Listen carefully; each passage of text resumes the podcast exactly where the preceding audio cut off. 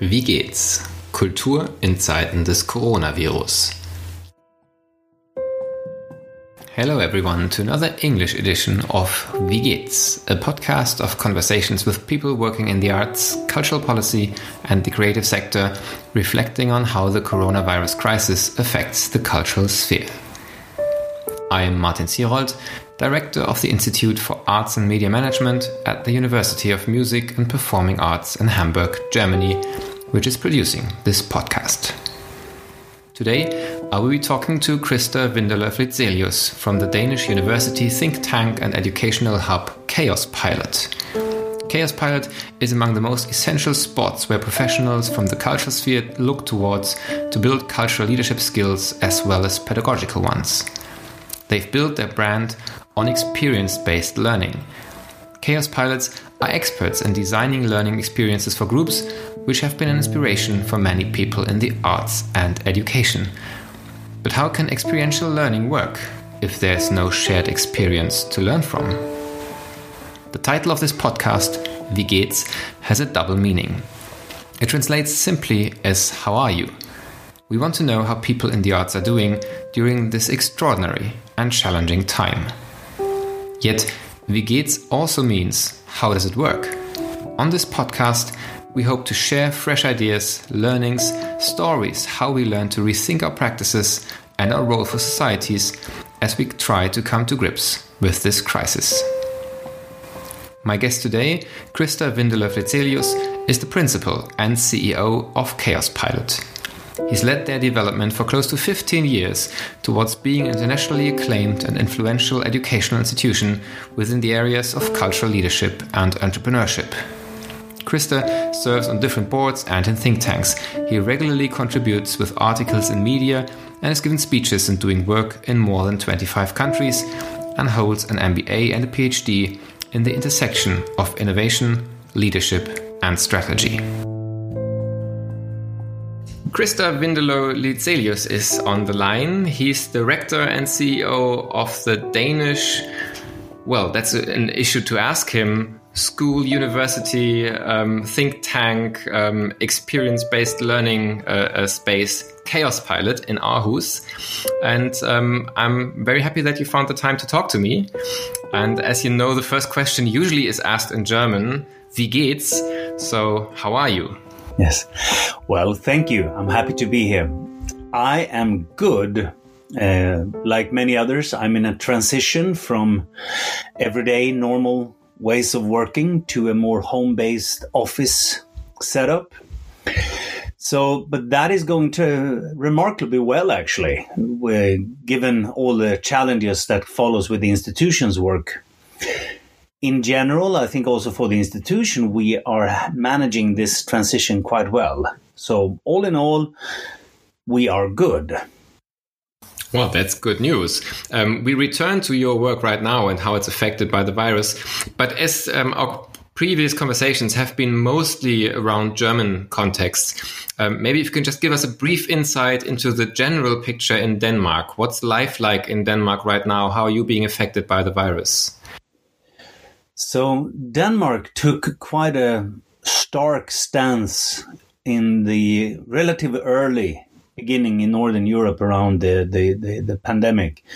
So schools were closed, not just universities, but everything down to kindergartens, followed then by bars, restaurants, and so forth. And there was a general call from the prime minister that everyone that could should actually be at home, work from home, and have as little as possible uh, physical contact with people that are not in the absolute closest circles.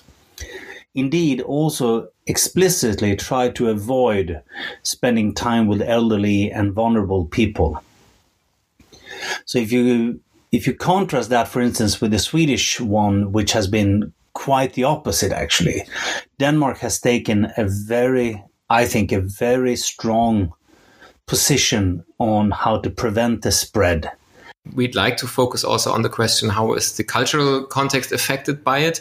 So maybe before we move to your work right now um, if you can give a very brief uh, um, insight into what is the core of Kaospilot without the coronavirus situation? Kaospilot is ultimately a school that runs uh, a number of uh, activities, everything from a three-year program to a um, number of professional courses, to a project space, to a cultural space, to a social space, and so forth. And uh, if you look at from the non-virus position, so to speak, our main differentiator in all of these aspects compared with any other type of institution you can find is that our value proposition resides on the physical meeting. We are best in person. We everything we do requires that people meet.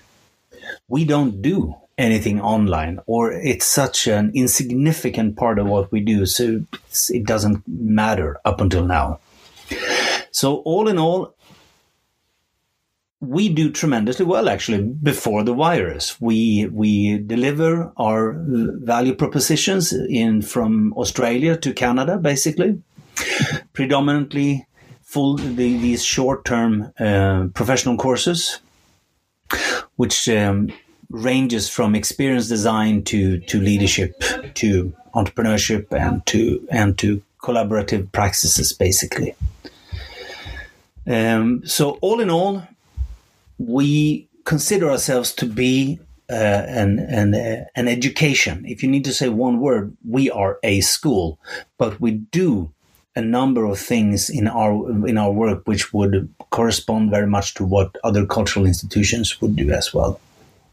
Yeah, and I think this this uh, stress on the uh, on the interpersonal, um, I have experienced myself in two programs which I was part of, um, and that really changed the way I think about uh, also higher education teaching, because a lot is about creating experiences through which and in which uh, people can learn, and obviously if that's the case, um, and that's the, the main asset of, of your uh, of your contribution to, uh, as, a, as a learning environment, then it must be in a way like taking away uh, your oxygen um, um, if people cannot meet anymore. So how how is your work affected right now, and what are the ideas uh, what you're able to, to, to do at this point um, based on on that core idea of experiential learning? So this is very much the pending question that we are struggling with. The actual school's transition to an online works well when it comes to the specific school activities in meaning teachings etc etc that has not been remarkably challenged primarily because we have very little teaching at this particular moment in time. The students projects that what the students do is also i would guess 80% of what they do is interaction with other people and when that cannot happen in a, in a physical space, the students' projects are dramatically challenged. So, for instance, those that are going to go up for an exam here in one and a half months, part of that criteria depends on their ability to test and apply learning and hypothesis. If they cannot do that, how are we going to assess what they have learned? Because this is clearly the action competence is our core compared to many others that maybe have a more intellectual or reflective uh, way to go about their exams. So, in addition, every course that we had planned to do before summer has virtually been either cancelled or postponed. There are still a few pending things around June. This has a massive impact on us in terms of, of finances, but it do also challenge our innovation thinking around what we do. And that I think is very interesting. So up until now, we haven't done anything that I would say is remarkably different from anyone else. But we are also offering another layer of thinking that, so if you look at this as a pendulum, I think many people are saying that just hope that the pendulum will return to its original position and we go back to business as normal. Nothing need to change. But the amount of changes that are initiated in order to survive now will probably not mean that we all go back to exactly how it used to be, say, in January. For instance, we invest so much now in online delivery, so it would be ludicrous not to take advantage of that even when things return to normal. In our particular way, we are really trying to find a way where we would, where the um, the digitalization of what we do offers additional benefits and not just become a bleak copy of the the physical meeting. We need to avoid try to copy that as much as possible. We need to find something that goes beyond that. Exactly what that will be we don't fully know yet yeah so it's a it's a well scary moment probably but also a moment of of reinventing uh, yourself it sounds in a way. Um, one um, one question that I have: You spoke about this this moment after the immediate crisis, and uh, very possibly it's not going to be back to a normal of of uh, January or the time before. Um, and in a way, maybe one could argue that the competencies that you focus on are exactly those that everyone will need, maybe needs right now to even stay sane and survive in the crisis, but also to then be able to cope with the world afterwards. So. Um, on the one hand, uh, there seems to be this tension of what you can contribute is so important right now, but the ways in which you contributed usually have been taken away from you. Um, do you see a demand of people? Are there people coming and asking for your courses right now, or what's the response you get from your networks to to the to the the, the content in a way um, of of your offerings? Yes, so we had actually a conversation about that this morning, and uh, where we had um, we did a cash flow analysis and tried to look at what happens. How many people are asking for refunds for existing for courses that they've already paid for, and up until now, that has not been a dramatic thing for us. There are relatively few. Most people are more concerned about when will the course actually happen. We do have a number of requests that that speaks directly into what you're pointing at this is a turbulent time. Kaospilots is very much about navigating uncertainty and, and managing complexity. What can Kaospilot contribute in uh, in this aspect? So we do receive more questions that that you can clearly see is a consequence of what people experience in their everyday life now. So I do think that this is pinpointing in a way something of the of what we are offering. Ironically, since if you take for instance our students thing, they do projects in the real world with real people with real needs. For the first time in history, all students are facing the same challenge regardless of which project they do.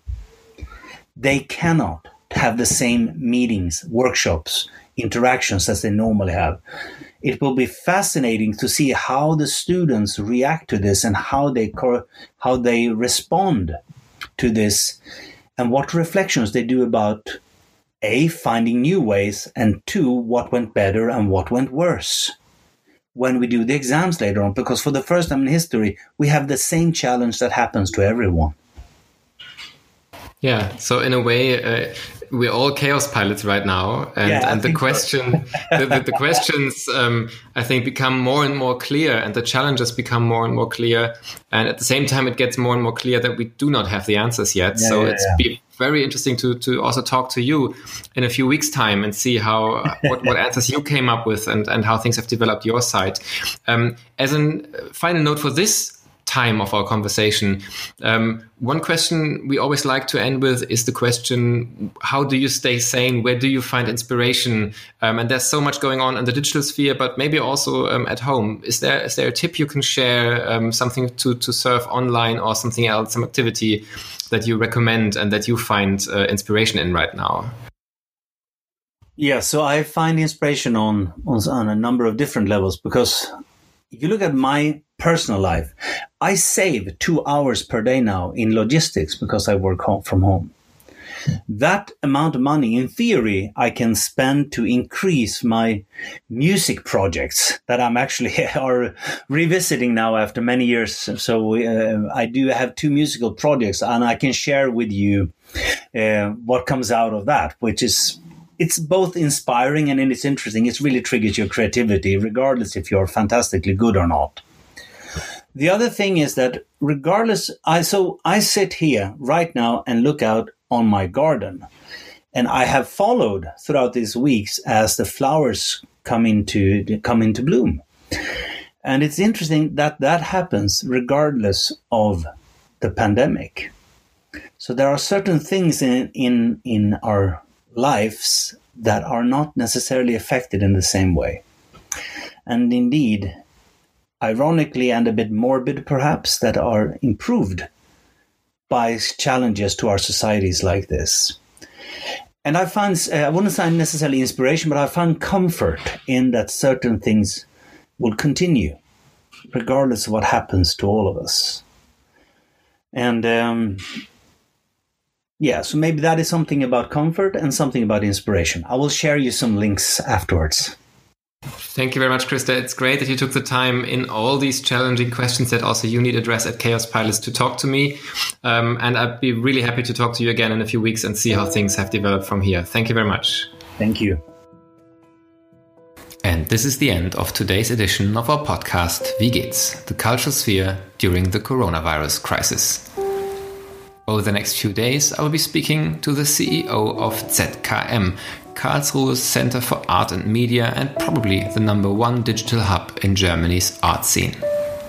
Beat Fehlmann, the artistic director of the Staatsphilharmonie Rheinland-Pfalz, will also be my guest, giving us an insight into what the coronavirus means for an orchestra.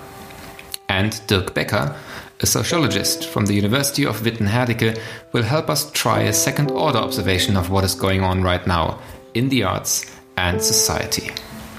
I'm looking forward to our next editions. Take care. Bis bald. Passen Sie gut auf sich auf.